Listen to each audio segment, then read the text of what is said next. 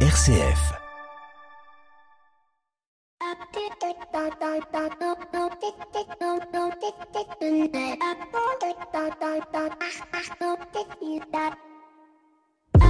Bonjour à toutes et à tous. La semaine avait bien commencé et pourtant elle se termine euh, plutôt mal. En effet, vous savez combien dans l'éco des solutions nous sommes attachés à la responsabilité sociale, économique et environnementale des entreprises et pour cela j'essaye autant faire que ce peut de mettre en œuvre mes paroles et mes actes. Mais je dois le confesser, hier j'ai mélangé dans le même sac une bouteille en verre avec mes pelures d'orange. Mais pour venir à Paris, je prends le train plutôt que la voiture, le métro ou le scooter électrique plutôt que le taxi et je crois même que je mange parfois un peu bio mais moins par conviction que pour ma ligne. Bref, cette semaine patatras, nous voici face à une énième grève à la SNCF qui, je le rappelle, même si les salaires ne sont pas démentiels, ne sont quand même pas parmi les entreprises où les salariés sont les moins bien dotés.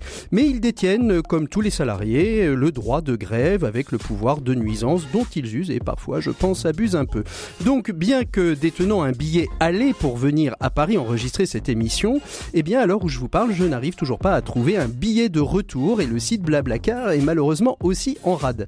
Bien évidemment, je n'ai pu m'empêcher d'utiliser Twitter comme exutoire et après quelques échanges courtois au demeurant avec un autre utilisateur que l'on nomme un tweetos, eh bien celui-ci m'indiquait qu'ils étaient obligés d'en arriver là puisque la direction n'entendait pas leurs revendications et que donc il était normal que ce soit les voyageurs qui trinquent. Et toute comparaison gardée, c'est un peu comme la Russie avec l'Europe qui, comme elle n'est pas contente, eh ben elle nous coupe le gaz.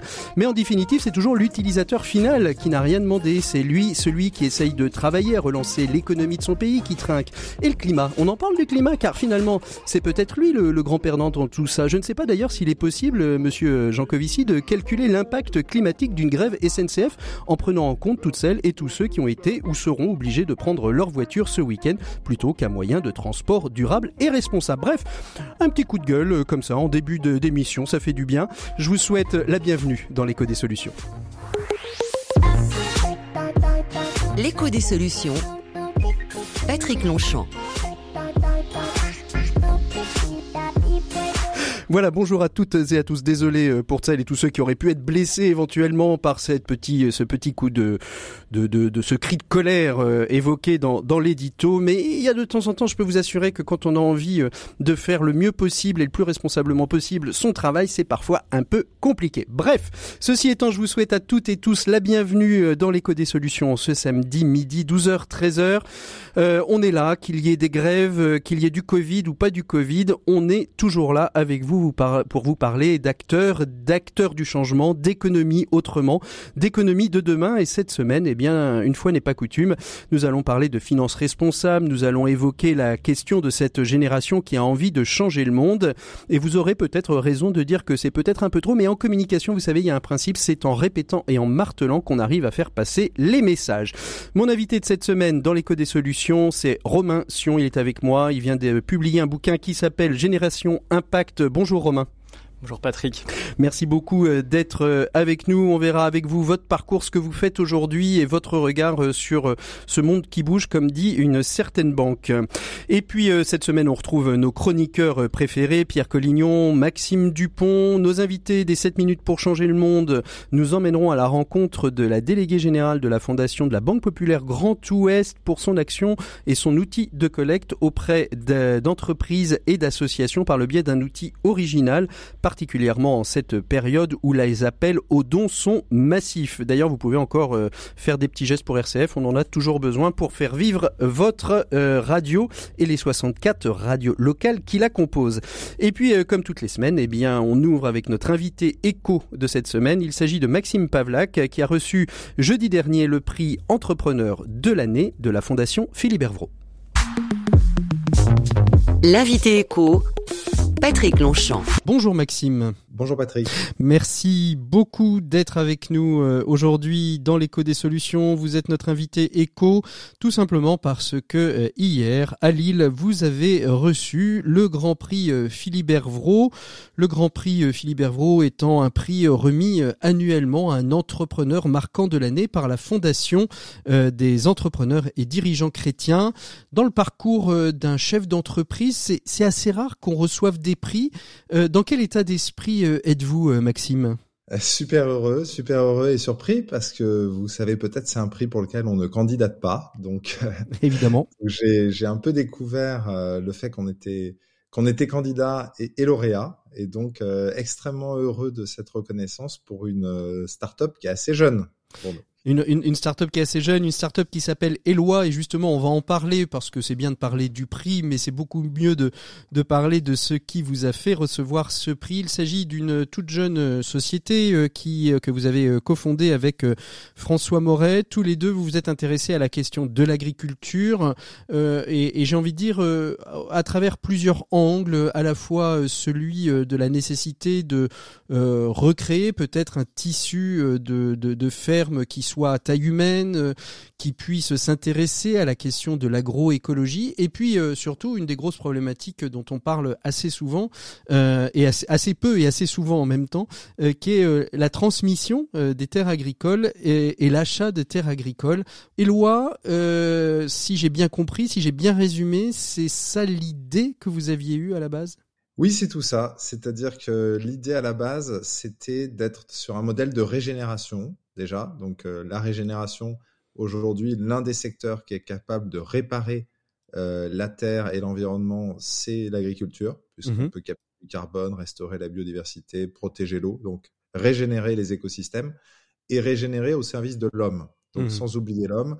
Et donc, euh, pour ce faire, ben, en agriculture, on a aussi un terrain de jeu qui est intéressant, puisque on sait que c'est un secteur qui est en souffrance. Euh, et là, l'idée des lois, c'est euh, permettre, à travers la transmission des fermes, euh, d'installer des jeunes qui vont faire de l'agroécologie, puisqu'aujourd'hui, beaucoup d'entre eux de cette jeune génération sont non issus du milieu agricole, veulent faire de l'agroécologie. Donc, on va leur permettre de s'installer et ce faisant, ils vont aller vers ces pratiques. Et en même temps, on va mmh. aider les agriculteurs qui ont des difficultés à transmettre leur ferme et qui souffrent de cette situation à trouver un repreneur. Donc, on mmh. va aider ces agriculteurs en souffrance. On va installer des jeunes dans les meilleures conditions possibles et en même temps, on va aller régénérer les écosystèmes. Donc, c'est, c'est, on va dire tout ça à la fois. Et comment on travaille avec euh, l'écosystème? Euh, je ne parle pas de l'écosystème naturel, je parle de l'écosystème agriculteur. On sait que euh, les agriculteurs, ils aiment pas trop voir arriver des jeunes, euh, surtout s'ils viennent pas du coin, s'ils sont pas euh, ce qu'on appelle des fils d'eux.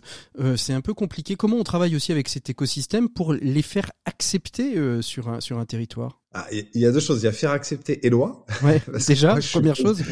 je suis pas issu du milieu agricole non plus et mon associé François euh, non plus. Mais on y allait avec humilité, hein, tout simplement, dans l'écoute, euh, dans l'écoute de ces agriculteurs en souffrance pour essayer d'apporter des solutions. Et euh, on a pas mal adapté entre mm. notre vision initiale et ce qu'on fait aujourd'hui. Je pense qu'on a gardé notre ligne sur notre mission, mais dans la manière d'opérer, on, on, a su, je pense, écouter, rester humble. Mm. Donc ça, c'est la, la, la première chose.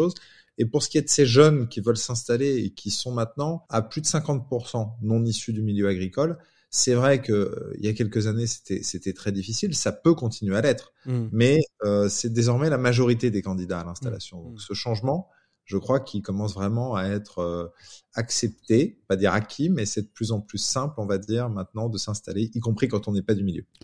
Alors, euh, parlons un petit peu des lois, en regardant un petit peu comment ça fonctionnait. J'ai eu le sentiment de, retrouver un peu le, système euh, euh, plus que plus que centenaire des fruitières qu'on trouve en Franche-Comté, c'est-à-dire finalement reprendre une très grosse plantation, la, subdiviser en plusieurs petites parcelles avec des activités diverses pour finalement avoir une forme de diversité de production sur des terrains à taille humaine. C'est à peu près ça, et en même temps de pouvoir gérer la transmission, c'est-à-dire euh, en location à certains agriculteurs jusqu'à ce que le cédant euh, cède de manière définitive Si c'est ça le, principe, si j'ai bien compris Alors c'est l'un des principes. Ça c'est le principe qu'a lancé Eloi, qui est le principe de grappe de ferme, qui consiste effectivement à se dire que sur certaines exploitations, certaines fermes en transmission, on va pouvoir installer non pas un, mais peut-être deux, voire trois maximum. Hein. On va mmh. pas euh, subdiviser en dix.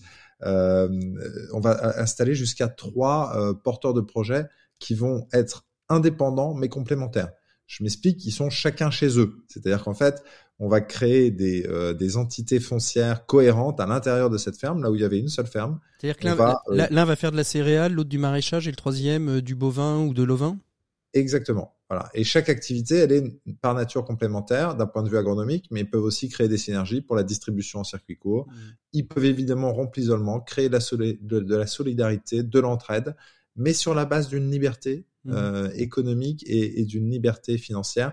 Ils sont pas associés les uns aux autres, puisque à la base, ils se connaissent pas quand ils mmh. s'installent. Donc, ils sont proches voisins. Mmh. Donc ils vont apprendre, apprendre à se connaître et en effet, comme vous dites, peut-être créer des... Et la, et la deuxième, la deuxième possibilité, c'est simplement céder sa ferme?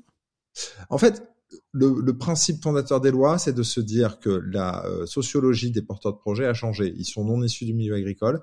Et donc, les fermes en transmission, les fermes à transmettre, ne correspondent pas à ce que veulent faire les jeunes. Ça ne correspond pas en termes d'activité, ça ne correspond pas en termes de taille, en termes de prix. Les, mmh. les fermes sont trop grandes, trop chères, inadaptées. Donc, les solutions qu'on apporte sont des solutions qui consistent à aider les cédants à projeter le devenir de leur ferme pour qu'elle corresponde aux attentes de ces jeunes et qu'ils réussissent leur transmission dans de bonnes conditions. Mmh. Et donc, la, la, grappe de ferme est une des solutions. Mais on en apporte d'autres. On peut aider euh, plus simplement, entre guillemets, un cédant à projeter un changement d'activité sur sa ferme sans forcément qu'elle soit reprise par plusieurs porteurs de projets.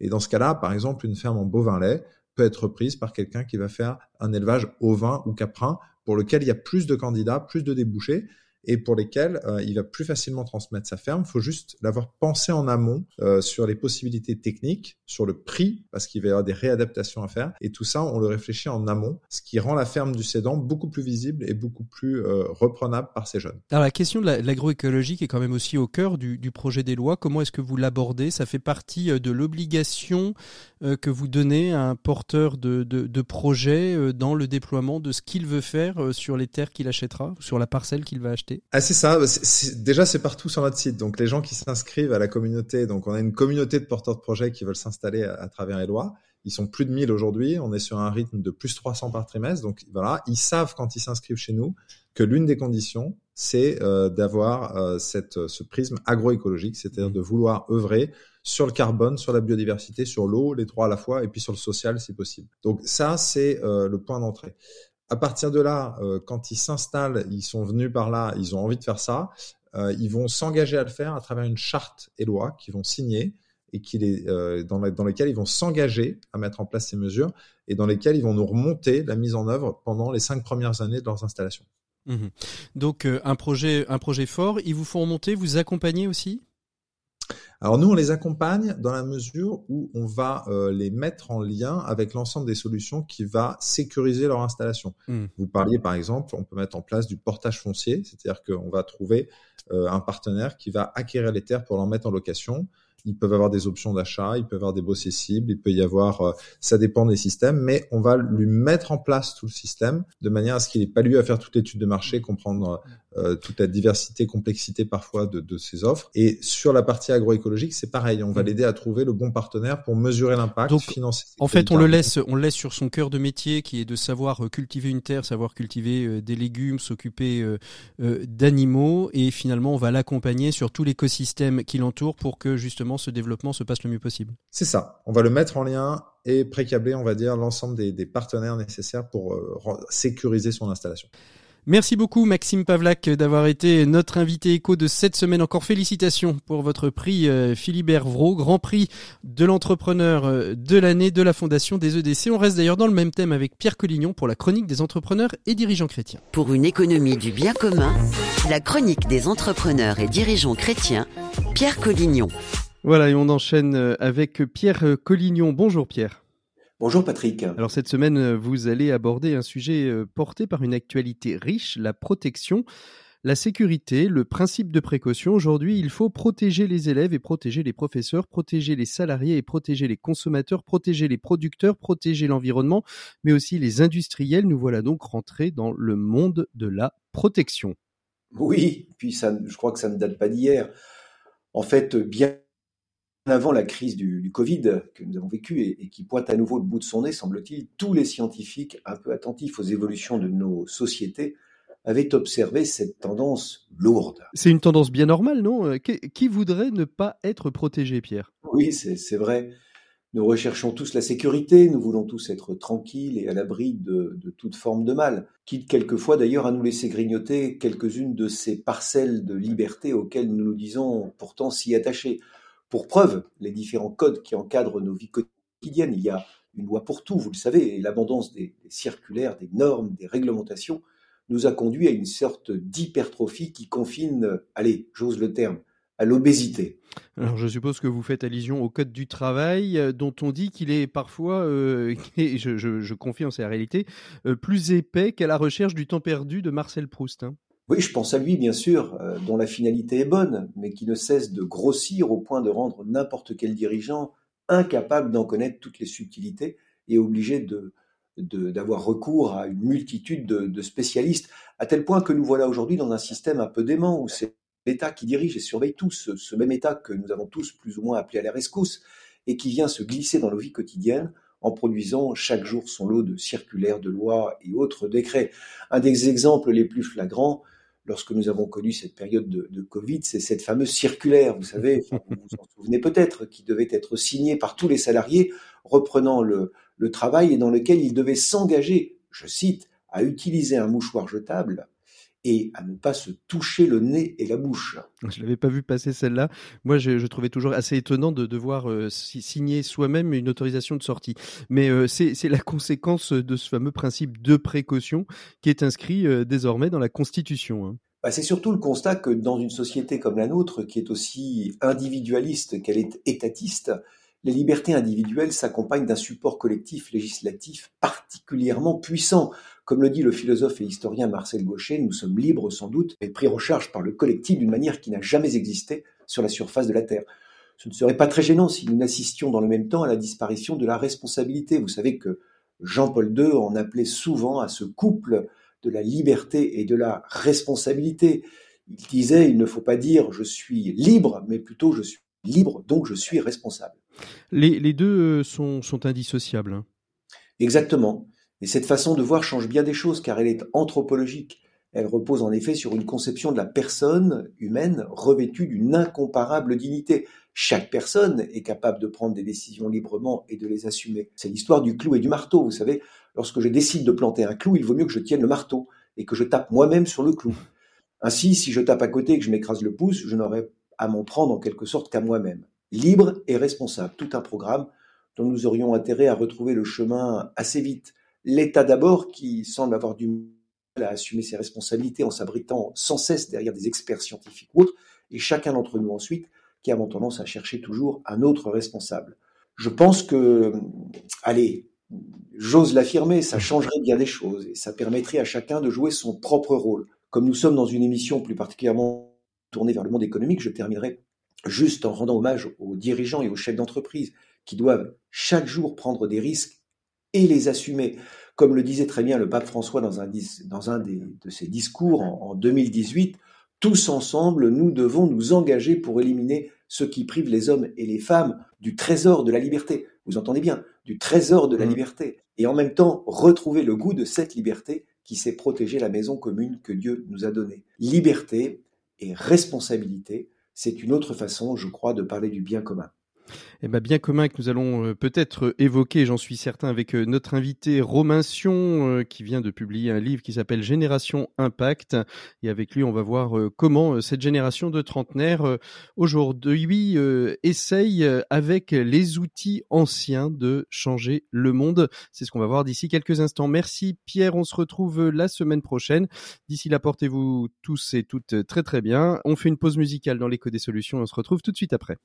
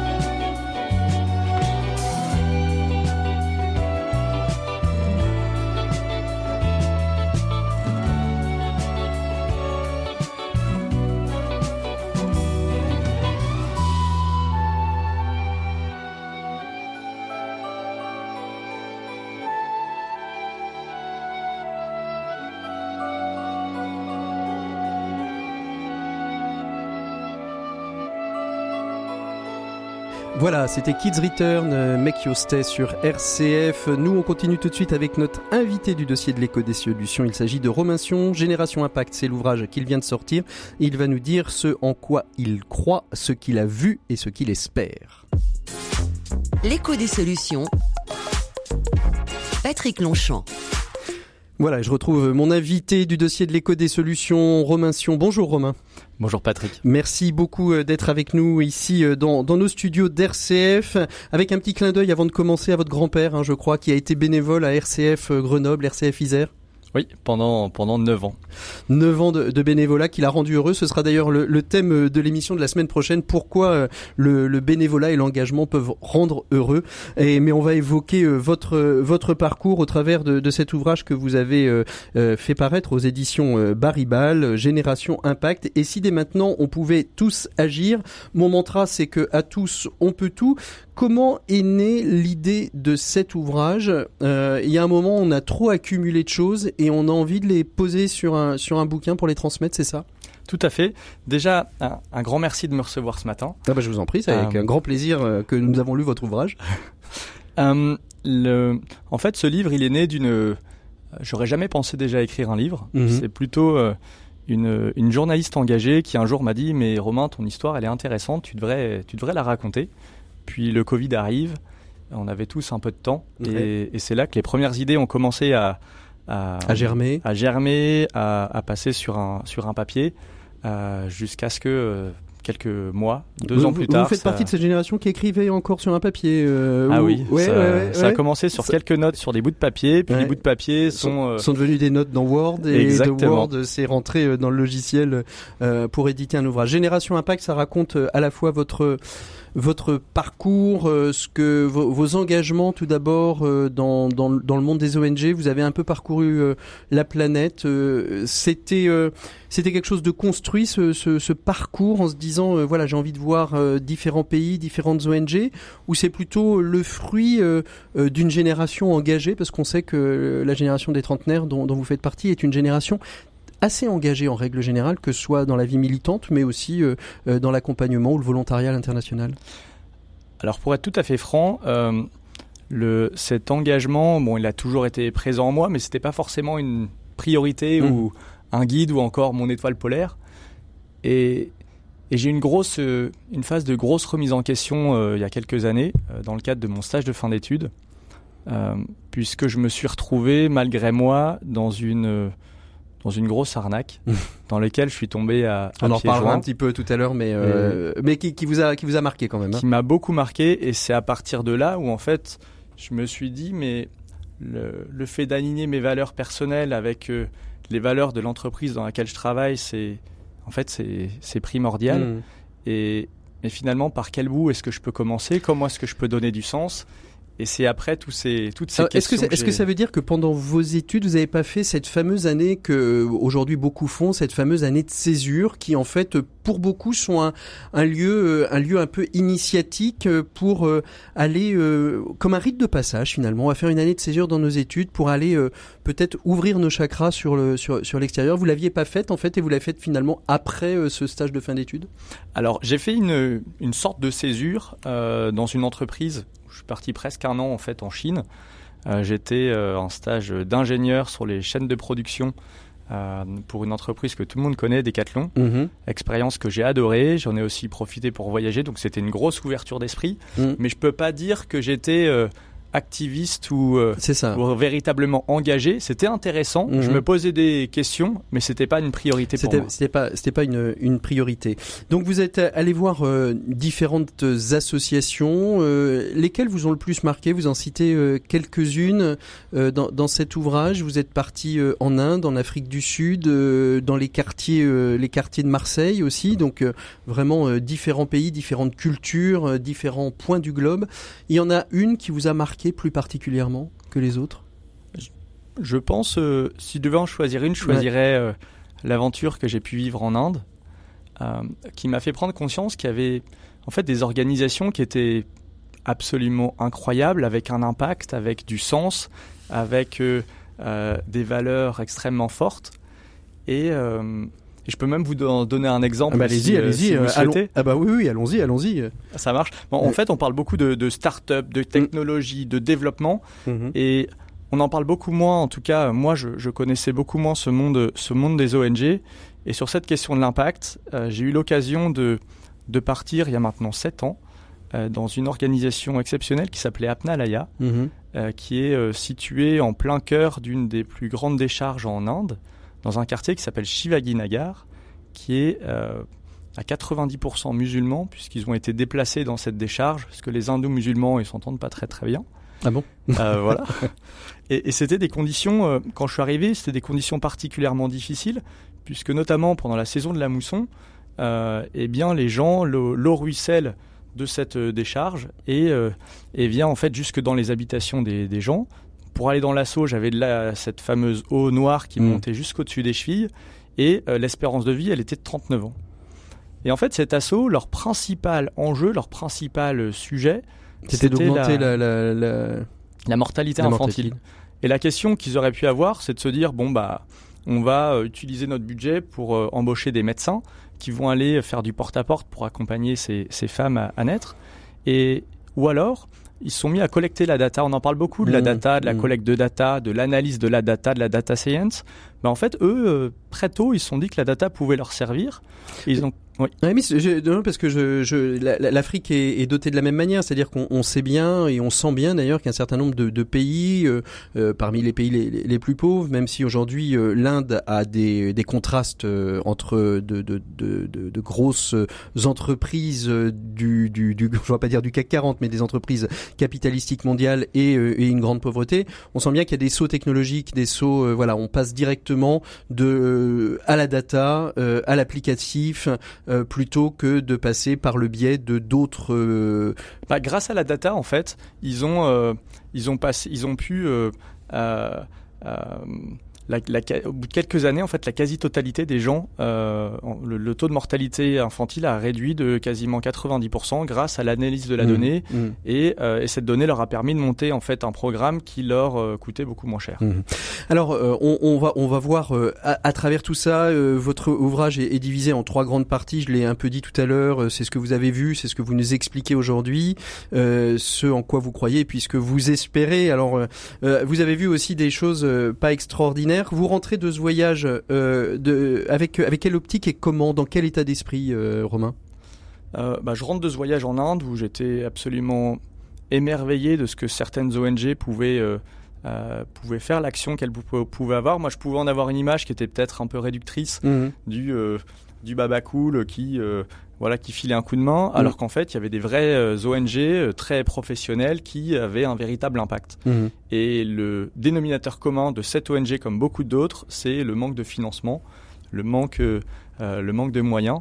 Et donc la question a été pour moi de se dire est-ce que comment est-ce qu'on pourrait justement pallier à, euh, à ce manque de moyens? Mhm. Est-ce qu'il n'y a pas des solutions aussi qui existent dans le monde des entreprises qu'on pourrait utiliser justement pour euh, bah, Parce que euh, on revient sur ce que vous disiez, hein, vous avez été marqué euh, par un par votre stage de fin d'études, vous entrez dans, dans une société euh, dans une société euh, qui euh, sur le papier est plutôt intéressante. Et puis en fait vous vous apercevez assez rapidement que bah, cette société c'est une une grosse arnaque en fait. Euh, Une grosse arnaque, euh, pas que pour vous, une grosse arnaque pour les consommateurs, une grosse arnaque euh, sur le plan du business model et, et des objectifs et de sa raison d'être même. oh bah, complètement, c'était la raison Golden d'être, s'appelait, hein, c'était- ça. Voilà, c'était alors c'est le, le nom que j'ai donné dans le dans le bouquin sans citer euh, La, la, la marque Euh, en question. la mais- marque en question, mais c'était effectivement un business model où l'unique objectif c'était de s'en mettre plein les poches. Mhm. C'était euh, bah, de, de, de, de- d'arnaquer entre guillemets le, le consommateur. Et euh, cette fameuse société en Angleterre, au bout de quelques mois, je me suis rendu compte qu'il y avait trop de, j'avais pas de preuves, mais qu'il y avait trop de, de, de, de, Mm. de voyants en rouge. Et donc, euh, bah déjà, j'ai eu extrêmement honte. Euh, j'ai appris au bout de quelques temps que c'était quand même 100 millions d'euros, donc c'est quand même, on parle de gros montants. Et, et pour moi, ça a été une, une véritable Alors remise en justement, question. justement, remise en question. Donc, euh, vous, vous sortez de cette, euh, de, de cette entreprise, vous partez euh, faire un, un petit tour de la planète pour rencontrer des ONG, des associations. Est-ce que vous, qui êtes plutôt passé par les, par les grandes écoles, les écoles de commerce, vous vous remettez pas en cause cette cette question du capitalisme, euh, de, de- du libéralisme, du néolibéralisme, comme on l'appelle aujourd'hui, et de, de vouloir tout foutre en l'air pour aller créer une nouvelle société, peut-être euh, euh, nouvelle et peut-être plus utopique? Bah, c'est une très bonne question. Euh, Puisqu'en fait, en sortant de cette fameuse aventure, je me suis dit, mais je veux donner du sens. Est-ce que je pars, est-ce que je plaque tout et je Ouais. pars dans une ONG Est-ce que je pars dans une entreprise sociale? Est-ce que je pars dans une, une autre forme d'entreprise Je Mm. savais pas vraiment Ouais. par quel bout commencer. Donc ces voyages m'ont permis déjà de réfléchir, mais je me suis quand même rendu compte que, en fait, on a, on peut cracher sur le Mm. modèle capitaliste, mais qu'on soit une ONG, qu'on soit, peu importe. En fait, il y a un moment donné, on, on a besoin d'argent. Et, et c'est là que j'ai une, une grosse euh, réflexion sur euh, bah, finalement si je veux pouvoir changer le système, est-ce qu'il qu'on Il peut faut pas le changer de l'intérieur de l'intérieur. Euh, alors justement, chan- changer système, c'est bien, mais aujourd'hui, on s'aperçoit que euh, vous l'évoquez un petit peu dans, dans votre ouvrage, mais on l'évoque aussi. euh, D'autres invités l'ont évoqué.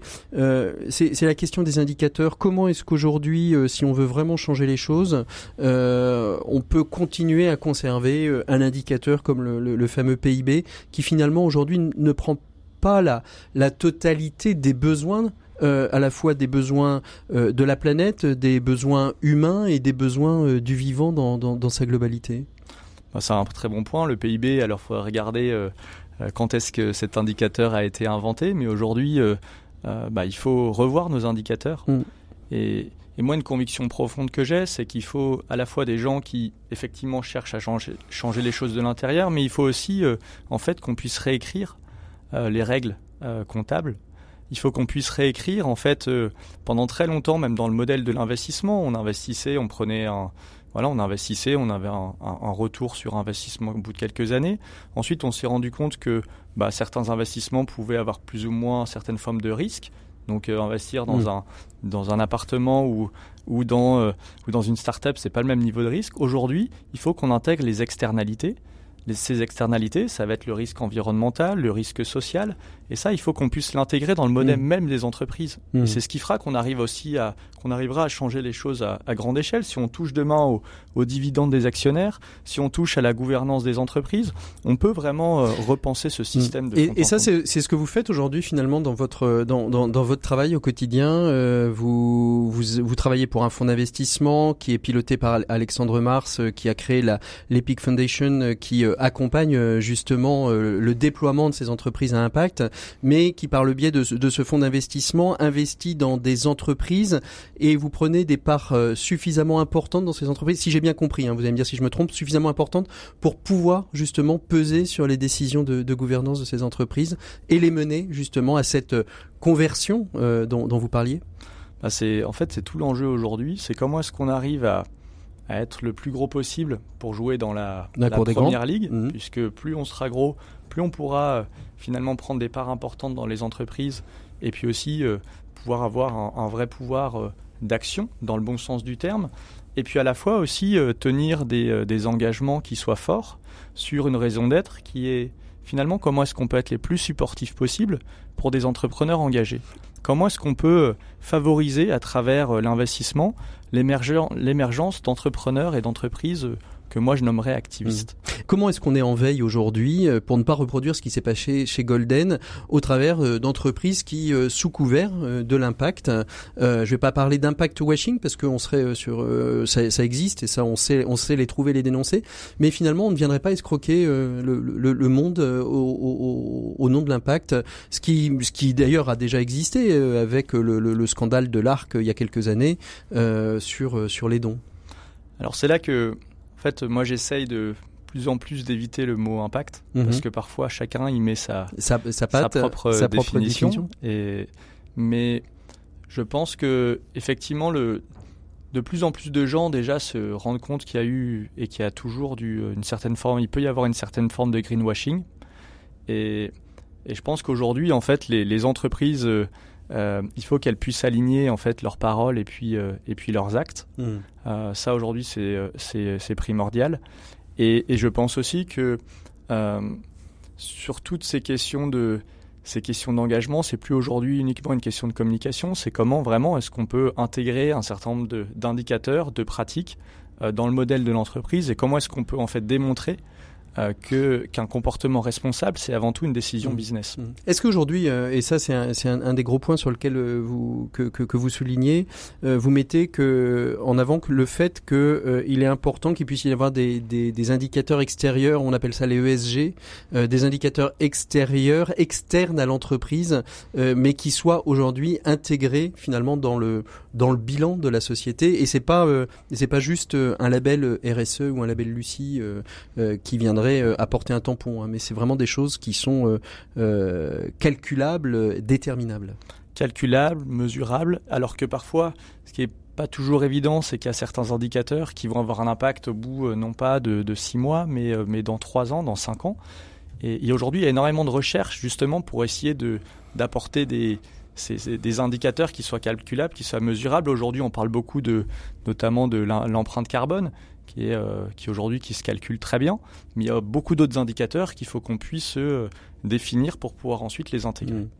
Et vous, euh, votre un de vos un de vos leviers, vous dites aujourd'hui, c'est il faut retrouver de la confiance parce que vous considérez que euh, finalement, euh, et on l'a vu dans, dans, dans l'actualité, les gilets jaunes en ont été un des vecteurs, mais le livre de Jérôme Fourquet sur l'archipel français en est en est un autre. Le livre de David Jays sur le nouveau modèle français est une autre manière de dire que finalement aujourd'hui en France, mais peut-être dans le monde et, et en Europe, il y a un rapport de confiance qui n'existe pas. Et si on prend le, modèle euh, d'un échange commercial. L'échange commercial, à 90%, c'est d'abord de la confiance. Vous n'auriez pas édité cet ouvrage aux éditions Maribal s'il n'y avait pas une confiance entre vous et votre éditeur, par exemple. Ah, totalement. Et puis même, euh, même quand on parle de, de finance ou d'autres, euh, c'est avant tout, on peut avoir l'impression que ce sont des, des, modèles sophistiqués, etc. Mais tout repose sur de la confiance. Mmh. La confiance, elle est, elle, est, elle, est, elle est au cœur. Comment on peut retrouver cette confiance selon vous, qui est perdue aujourd'hui? C'est quoi les bons leviers qu'il faudrait actionner? Bah, Je pense qu'elle est, à, elle est à tous les niveaux. Euh, elle est au niveau du, euh, euh, et j'en parle dans le bouquin, au niveau de, des politiques, des élus, des, des, différentes institutions proches de, de, la population. Donc tout le sujet dont on parle très régulièrement avec la, la, la, la relation avec la, la police, avec la justice. Euh, sur les médias aussi. Ah oui, alors là, là j'avais remarqué évidemment, ma fibre journalistique ne pouvait que, que réagir. Euh, les, les, médias aujourd'hui, vous les, vous les, vous, les fustigez pas, mais euh, pour vous et, et ça m'a, ça, ça, ça, a donné à réfléchir, euh, se dire, est-ce qu'aujourd'hui il faudrait pas euh, des, des, des, lois qui finalement interdisent l'information en continu finalement? Alors moi, je suis pas non plus jusqu'au boutiste, jusqu'au boutiste là-dessus, mais mais ce, qui est, ce que je remarque, c'est qu'il est parfois compliqué pour des journalistes de faire un, travail qui soit euh, euh abouti comme ils souhaiteraient l'avoir, de par une pression qu'on peut leur mettre pour pouvoir euh, sortir un maximum d'informations sans pouvoir mener des enquêtes qui soient, qui soient extrêmement poussées pour des raisons budgétaires ou, ou des, des, lignes éditoriales qui peuvent être guidées au détriment de- des idées que eux-mêmes pourraient avoir. Mmh. C'est toute la problématique d'une ligne éditoriale, hein, c'est que chaque média a sa ligne éditoriale. Donc, comme je dis euh, très souvent à, à des parties prenantes extérieures, je leur dis, vous savez, l'objectivité journalistique, je n'y crois pas trop. En revanche, la nécessité d'être honnête quand on est journaliste est extrêmement, euh, extrêmement importante. Euh, les Qu'est-ce qui, qu'est-ce, qu'est-ce qui vous fait espérer aujourd'hui? Qu'est-ce qui vous dit euh, dans votre quotidien, dans ce que vous voyez, dans ce que vous croyez? Est-ce que vous voyez des chemins d'espérance, euh, euh, Romain Complètement. Lesquels? Et, et ce que je trouve qui est parfois un peu paradoxal, c'est que on entend très souvent parler des choses qui vont pas, des, des guerres, des choses atroces qui peuvent se passer un peu partout dans le monde. Et en fait, quand on prend le temps de, de, de se renseigner, de, de chercher, on se rend compte aussi qu'il y a énormément d'initiatives qui sont euh, extrêmement positives, que ce soit euh, j'ai rencontré des gens exceptionnels Mm. dans le monde de, de la finance, des entrepreneurs incroyables, mais aussi des ONG qui ont un impact extrêmement fort. Mais ce sont pas des, ce sont pas des grandes nouvelles. Mmh. C'est des changements qui se font sur du très long terme. Et, et, et- et tous ces gens-là, il faut, qu'on puisse, euh, En parler, faut qu'on puisse ouais. en parler. Bah, Et c'est un peu ça des- qui- c'est c'est toute la ligne éditoriale d'ailleurs de l'éco des solutions, hein, c'est de donner la parole à ces acteurs du changement, petits ou gros, parce qu'on oublie euh, très souvent euh, ce que faisait très bien mon, mon confrère et collègue euh, Philippe Bertrand sur France Inter, c'est-à-dire donner la parole aussi à des initiatives qui sont dans nos territoires, dans, dans les zones rurales, souvent peu aidées, peu accompagnées, euh, mais qui font un, un travail de fond. Et, et ceux-là aussi, ils méritent d'avoir la parole. Et c'est ce qui donne des sources d'espérance. Complètement. Et merci dans ce cas-là euh, de les mettre en avant dans votre émission. On, on essaye. Romain Sion, euh, on- souvent on dit, euh, on dit quand on, on- quand creuse ces, ces- ces chemins de la perfection, on va appeler ça. qui sont un peu vos maîtres à penser? Quelles sont les, les, les personnes qui vos livres de chevet, les personnes qui vous ont inspiré, qui vous inspirent encore? Moi, je pense qu'il y a deux personnes. La première, c'est c'est mon père, Mhm. qui m'a, depuis tout jeune, en fait, m'a inculqué le fait que si on veut que les choses bougent, il faut commencer par des petites choses de son quotidien, comme un, Je Mhm. me souviens des sacs plastiques qu'il ramassait euh, dans la mer euh, en se mettant à quatre pattes pour les ramasser, moi qui lui disais que ça servait à rien. Et l'autre, c'est Alexandre, Alexandre Mars, mon, mon patron actuel, qui m'a fait comprendre que si on veut changer les choses, il faut aussi pouvoir les changer de, de l'intérieur. C'est important qu'il y ait des activistes qui euh, parfois soulèvent des débats, voire même descendent dans la rue pour euh, bah, s'exprimer. Mhm. Mais c'est aussi tout aussi important qu'il y ait des jeunes et des moins jeunes qui s'engagent dans ces fameux grands groupes, dans euh, des fonds d'investissement, dans des startups qui cherchent à en comprendre les codes et les rouages et qui vont chercher à changer les Mhm. choses dans l'intérieur. Vous parliez de la, de la confiance avec les politiques tout à l'heure. Euh, Est-ce que aujourd'hui euh, des personnalités euh, comme Alexandre Marc, Al- Alexandre Mars, pardon, euh, comme Pascal Demurger euh, de la Maïf, etc. Est-ce que, comme eux, vous pensez qu'en fait, euh, euh, de fait de cette défiance vis-à-vis des politiques, l'entreprise doit jouer ce rôle euh, de euh, d'influenceur politique au bon sens du terme, c'est-à-dire euh, d'être au cœur de la cité pour faire avancer, faire bouger les lignes. Là aujourd'hui, où finalement peut-être euh, la politique politicienne est trop engluée dans les notions de de, de discussion, de, de, de de de trouver le juste équilibre. Et finalement, l'entreprise a cette capacité à aller beaucoup plus loin et beaucoup plus vite. Moi, je pense qu'on a besoin des deux Ouais. et l'un ne va pas remplacer l'autre.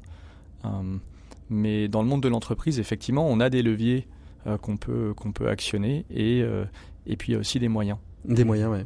Vous le voyez, vous, au quotidien De quelle manière vous le voyez? Qu'est-ce que vous avez euh, euh, dans, dans votre job actuel, euh, si vous voulez en parler, hein, mais dans votre job quels, quels sont les leviers? Vous vous êtes dit, tiens, là, on a, euh, on a actionné deux, trois leviers qui font vraiment avancer les choses.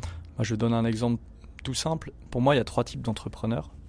Il y a des entrepreneurs qui sont des, que j'appelle des activistes. Il y a des entrepreneurs que j'appelle des pragmatiques. Ouais. Et euh, il y a les dinosaures. Les dinosaures, on ne cherchera pas à les accompagner.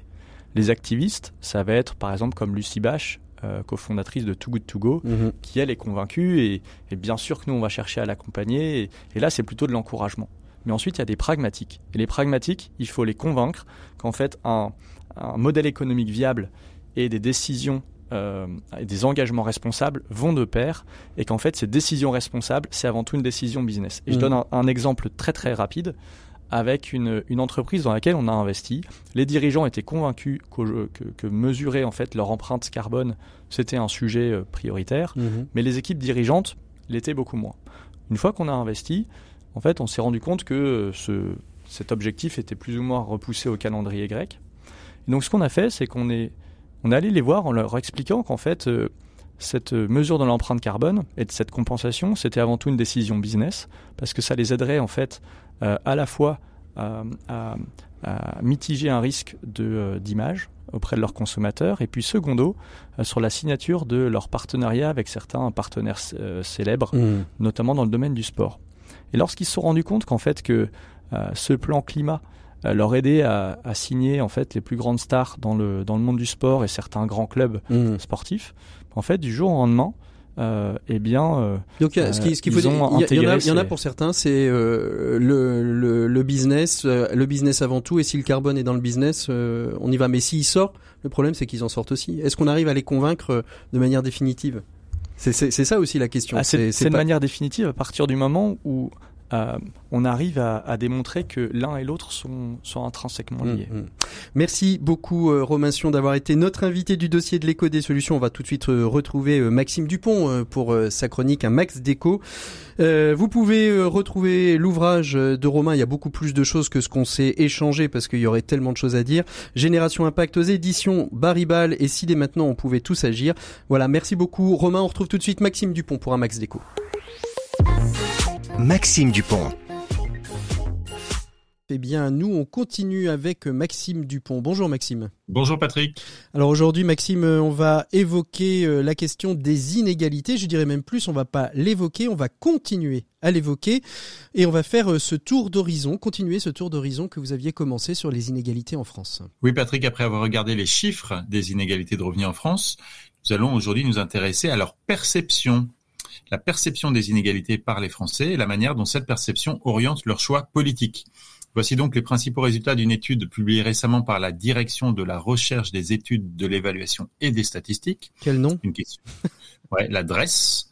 Euh, qui se pose la question du lien entre la réalité et la perception de la place qu'occupe chacun sur l'échelle des revenus. Alors que nous dit euh, cette étude? Qui est interrogé, euh, qui a interrogé pardon plus de euh, 7000 per- 70 000 personnes.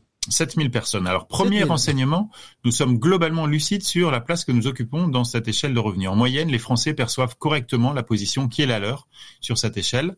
Deuxième enseignement, une forme d'optimisme des plus modestes. Les plus modestes sont en effet très peu nombreux à se considérer comme faisant partie des personnes ayant le moins de revenus. Troisième enseignement en miroir, une forme de pessimisme ou plutôt de modestie des plus privilégiés. Eux, ils sont très peu nombreux à se déclarer comme faisant partie de cette catégorie. Il y a bien sûr des biais forts de perception et c'était l'un des objets de cette étude que de les mettre en valeur, biais qui s'expliquent statistiquement souvent parce qu'en fait chacun a tendance à évaluer ses propres revenus par rapport à ceux de ses voisins au sein de son environnement proche qui n'offre qu'une version tronquée de la réalité. Alors intéressant de voir euh, cet écart entre la perception et la réalité, mais est-ce que cette étude va plus loin Maxime? Oui, elle va plus loin. C'est même là son principal intérêt. Cette étude permet de mettre en valeur l'existence d'une corrélation entre la place que l'on occupe dans cette échelle de revenus et un certain nombre de représentations en termes d'inégalité, de justice sociale et de politique socio-fiscale. Plus on est, ou plutôt plus, plus on croit être haut dans l'échelle des revenus, plus on a tendance à penser que la société est plutôt juste, que le mérite individuel est plus déterminant que les circonstances ou le milieu social pour réussir. Puis plus on est haut, moins on est préoccupé par la, pro- la- par la pauvreté, Pauvreté. moins on pense que les inégalités vont augmenter, et enfin plus on est optimiste pour soi comme pour ses enfants. Alors j'imagine que cette différence de perception se reflète jusque dans euh, les opinions sur les politiques à mener. Tout à fait Patrick, et sans surprise, hélas ajouterais-je, alors c'est mon hélas, c'est pas celui de l'étude, Les enquêtés les plus aisés estiment plus souvent que le financement de la protection sociale est excessif, qu'il y a trop d'intervention de l'État. En fait, plus vous êtes haut dans l'échelle de revenus, moins vous soutenez les politiques redistributives telles que la réglementation des écarts de rémunération ou la hausse du RSA. Un mot pour conclure peut-être? Oui, ben, il faut revenir sur l'importance de ce biais de perception et cette conclusion euh, vraiment déterminante. Ça n'est pas tant votre place réelle dans l'échelle que votre place perçue qui détermine la plupart de vos opinions et préférences sur ce sujet toujours brûlant des inégalités. Eh bien, merci beaucoup Maxime pour cet éclairage sur la manière dont les Français perçoivent les inégalités en France. On vous retrouve la semaine prochaine. D'ici là, portez-vous bien. Eh bien, on va voir dans nos 7 minutes pour changer le monde comment euh, les entreprises s'engagent parce qu'elles s'engagent. Alors, elles s'engagent aux côtés d'RCF, mais elles s'engagent aussi aux côtés de d'autres associations. C'est tout l'objet de nos 7 minutes pour changer le monde avec Anne-Sophie Messel, déléguée générale de la Fondation Solidarité Grand Ouest de la Banque Populaire Grand Ouest. 7 minutes pour changer le monde, l'écho des solutions. Comme vous le savez, dans les 7 minutes pour changer le monde, on aime bien donner un petit coup de projecteur. Et ce coup de projecteur, on va le donner à un mode de collecte assez original. Il s'agit de la plateforme de collecte de dons solidaritégrandouest.fr, une collecte qui est réalisée euh, par la Banque Populaire Grand Ouest au travers de sa fondation. Et on a justement la responsable du service de la fondation, de la fondation elle-même, et qui a eu euh, d'ailleurs l'idée de, cette plateforme de collecte. Il s'agit d'Anne-Sophie Messel. Bonjour Anne-Sophie. Bonjour Patrick. Merci beaucoup d'être euh, d'être avec nous dans, dans ces 7 minutes pour changer le monde.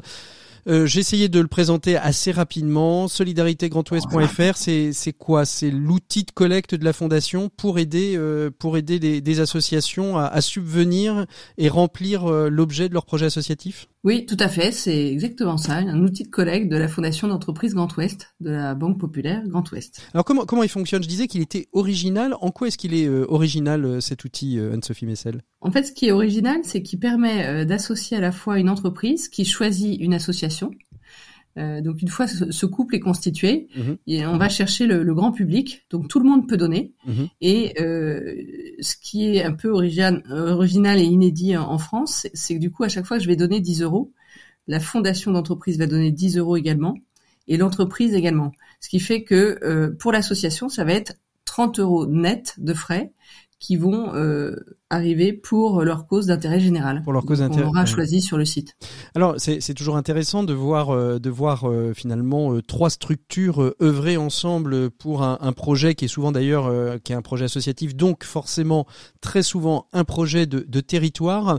Comment on arrive alors d'abord qui va chercher l'entreprise? C'est vous qui allez la chercher? C'est les, les associations qui parfois ont des partenaires qui veulent bien être partenaires de cette de cette collecte? Comment vous arrivez à, à faire ces couples et à les marier les uns avec les autres Bah, comme dans tout couple, je dirais que la, mise en relation peut être faite de plein de manières différentes. Au départ, ce qui avait été imaginé, c'est de pouvoir, euh, par le biais de nos, nos- nos collègues, les conseillers entreprises de la Banque Populaire Grand Ouest, euh, répartis sur tous les territoires du Grand Ouest, euh, qui puissent en parler à leurs clients, chefs d'entreprise, euh, et puis que donc les chefs d'entreprise puissent choi- choisir les associations. Évidemment, une fois qu'on a on a dit ça, euh, certaines associations ont entendu parler du dispositif et se sont dit mais euh, moi aussi, je, je veux faire une collecte, euh, mais attention, je, je, je connais des entreprises qui sont prêtes à m'accompagner, et donc elles ont été également ambassadeurs de, Mm. De, de ce dispositif auprès de leurs partenaires, et, et du coup, ça nous a fait euh, aussi dans l'autre sens.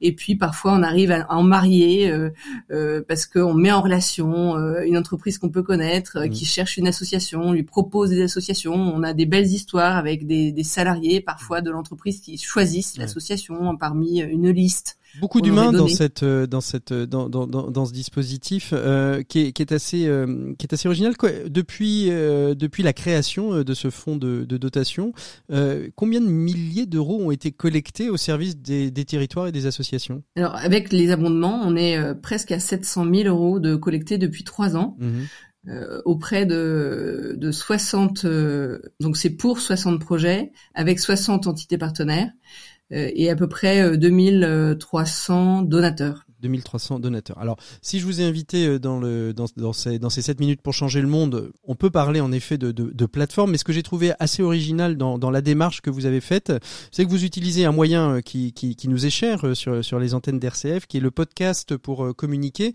Vous avez lancé il y a, il y a trois ans un podcast qui s'appelle le, le podcast solidaire et qui a pour sous-titre Être généreux avec ses oreilles. Ça m'a bien fait sourire parce que c'est vrai que souvent quand on parle de générosité, on parle de, de, de, de temps, on parle souvent d'argent.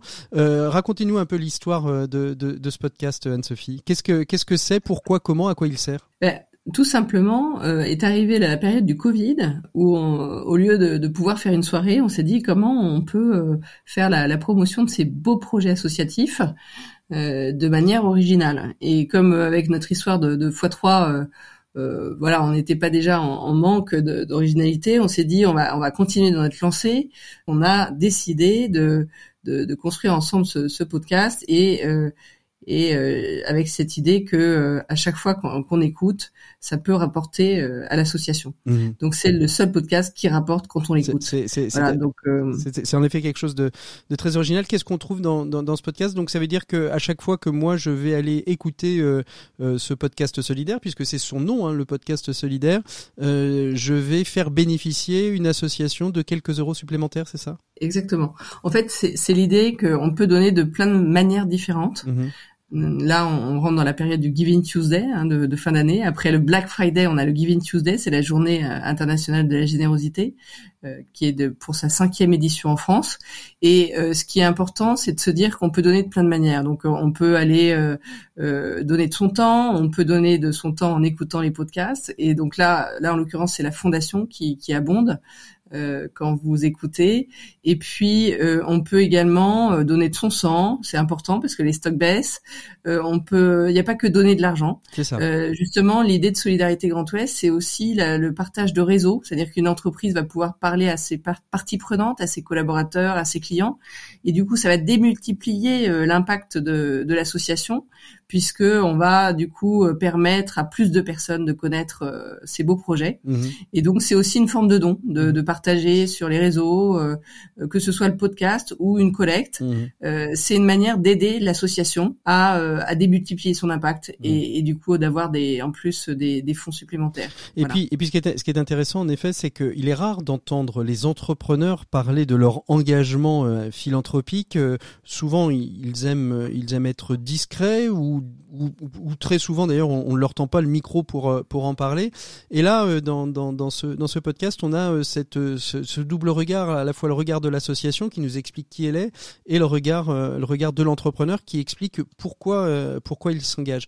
Donc, Voilà. euh, si on veut vous aider, on peut aller sur solidaritégrandouest.fr, bah, faire des dons sur les collectes qui nous interpellent le plus et qu'on a envie d'aider, ou alors tout simplement en allant sur les réseaux de podcasts préférés, écouter le, le podcast solidaire. Vous y trouverez déjà deux saisons anciennes et plus la, la, la, la saison de, de, cette, de cette année où euh, je crois que vous évoquez à la fois les violences, euh, la, protection de l'enfant sur les violences sexuelles faites aux enfants, mais aussi l'activité physique adaptée, euh, les colocations entre personnes euh, en milieu ordinaire avec avec des trisomiques. Bref, une richesse de sujets que je vous laisserai aller découvrir. Merci beaucoup Anne-Sophie Messel d'avoir été notre invitée de ces 7 minutes pour changer le monde. L'émission touche à sa fin. On se retrouve nous la semaine prochaine pour un prochain sujet. On va parler d'engagement. On sera depuis les journées de l'engagement organisées euh, par AG2R euh, La Mondiale. On parlera du bénévolat, de l'engagement euh, dans la vie associative. D'ici là, portez-vous toutes et tous très très bien. On se retrouve en podcast sur rcf.fr ou sur les plateformes dédiées. Très bon week-end à toutes et à tous. À très bientôt. Au revoir.